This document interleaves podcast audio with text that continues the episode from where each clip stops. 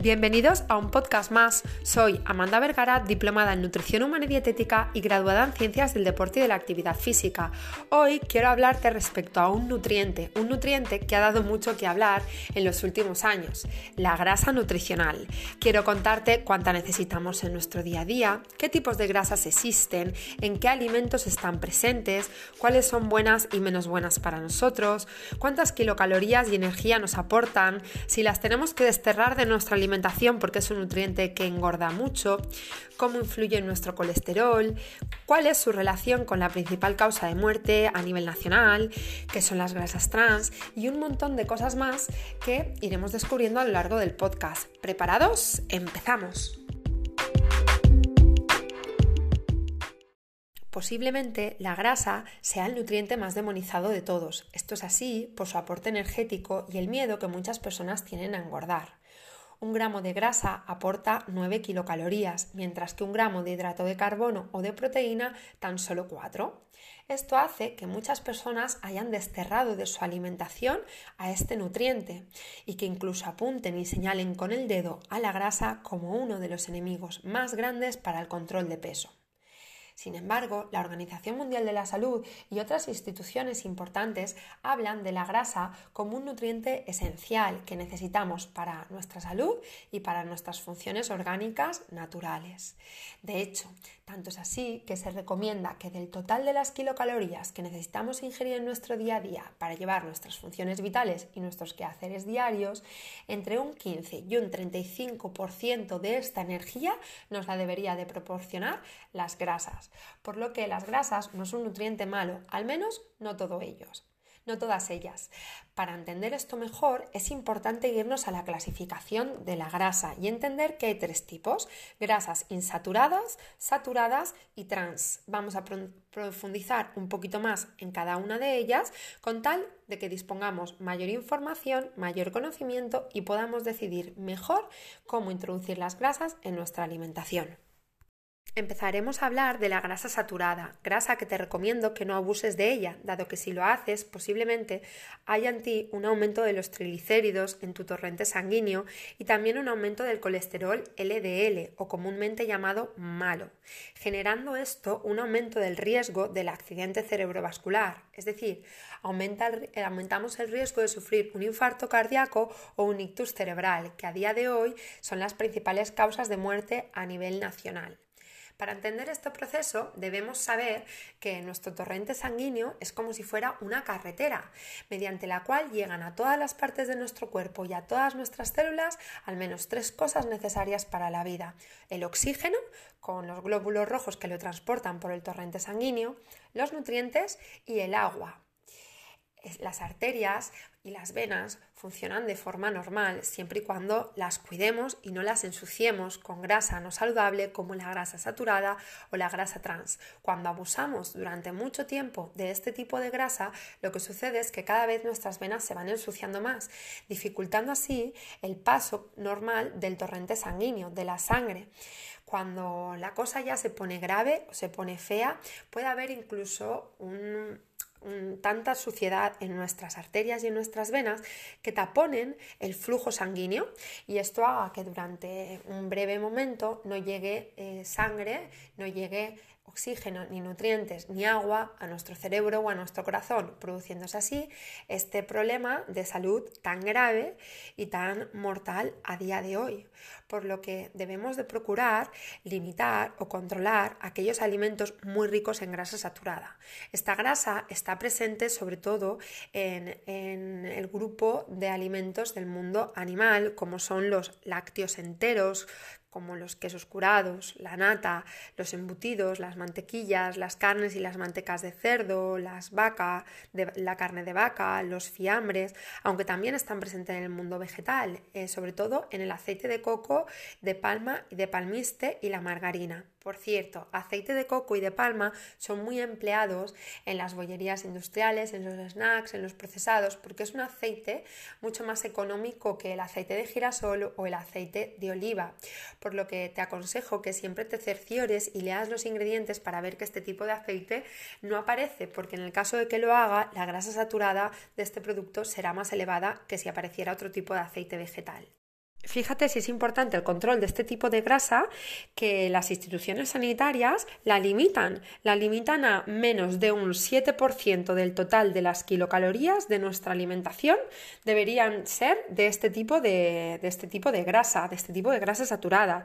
Como ejemplo, decir que en una alimentación de 2.000 kilocalorías, una persona que necesite consumir 2.000 kilocalorías al día, como mucho de estas 2.000 kilocalorías, 140 deberían ser procedentes de la grasa saturada y como mucho, mucho 16 gramos de grasa saturada al día como norma general que te puede venir muy bien para identificar un alimento como óptimo o no óptimo en cuanto a grasa es que te fijes que por 100 gramos de producto haya menos de 5 gramos de grasa saturada en total. Hay alguna excepción, muy pocas, pero eh, los frutos secos, el aceite de oliva y de girasol y los pescados azules pueden tener un poquito más de grasa saturada, eh, entre 5, 10, 12 gramos de grasa saturada por cada 100 gramos. Pero como son tan buenos para la salud y compensan tanto por la grasa saludable que tienen, que es una excepción y serían alimentos que aunque estén un poquito por encima de esta recomendación de grasa, sí que serían bueno introducirlo en nuestra alimentación. Continuemos con las grasas trans. Las grasas trans en un inicio eran grasas que eran buenas, eran grasas insaturadas. Lo que pasa es que tras un procesamiento industrial conocido como hidrogenación, eh, cambian la configuración de este tipo de grasa y pasa de ser grasa insaturada a grasa saturada convirtiéndose en grasa sólida. Este tipo de, grasas son incluso más negativas que las grasas saturadas, ya que aumentan más el colesterol malo o el LDL y los triglicéridos, pero es que aparte también, una cosa que no hace la grasa saturada, que sí que hace la grasa eh, eh, trans, es que disminuye, reduce el colesterol bueno o el colesterol HDL, favoreciendo más el riesgo de eh, padecer enfermedades coronarias y, del corazón, es decir, de, las venas, del cerebro y, y del corazón. Por eso la Organización Mundial de la Salud se pone incluso más duro con este tipo de, grasas y recomienda menos de 1% de las kilocalorías totales de una dieta. O sea, la recomendación general es que sea lo más bajo posible tu alimentación en este tipo de, grasas. Para saber qué alimentos lo llevan, no, la llevan, no aparece en la valoración nutricional. Te tienes que ir a los ingredientes y, y ver que en los ingredientes no aparece ninguna grasa que ponga grasa hidrogenada o parcialmente hidrogenada. Esta es la única forma de asegurarte que el producto que, que estás ingiriendo no lleva este tipo de grasa tan negativa y dañina para nuestra salud. Si la grasa saturada es la mala, esta es como el demonio. La, la mala no, lo que va, lo que va después. Eh, por último, nos centramos en la grasa saludable, en la grasa buena, en la grasa que tiene que estar presente en nuestra alimentación porque tiene un montón de propiedades beneficiosas para nosotros y nos aporta barbaridad de salud y, es oro para nosotros a nivel gastronómico. Hablo de las grasas insaturadas. Las grasas insaturadas disminuyen el colesterol malo o el LDL, aumentan el colesterol bueno, son cardioprotectoras, antiagregantes, vasodilatadoras, disminuyen la presión arterial disminuye la creación de trombos, previenen las enfermedades cardiovasculares, las arritmias, favorecen que la sangre fluya correctamente por nuestro torrente sanguíneo, tienen efectos antioxidantes y podría estar así como 20 minutos más del podcast vendiéndote las bondades de este tipo de grasa. Por eso son tan buenas incluirlas en nuestra alimentación.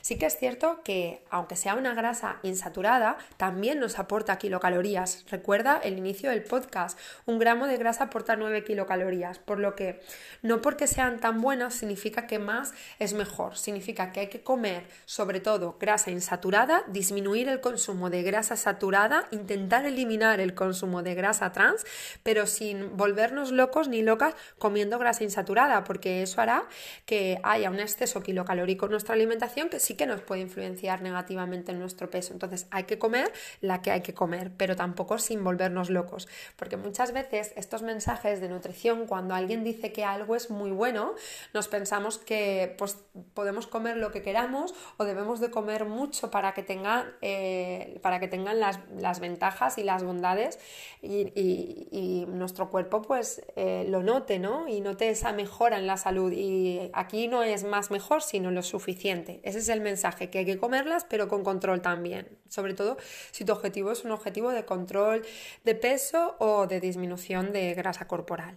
Esta grasa insaturada está presente sobre todo en los alimentos del mundo vegetal, con una excepción, que son los pescados azules, que son alimentos del mundo animal.